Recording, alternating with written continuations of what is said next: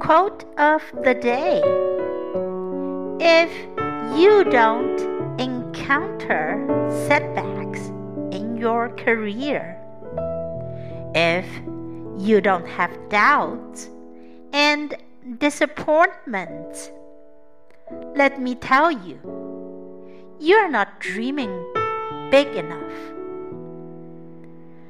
By Michael Bloomberg.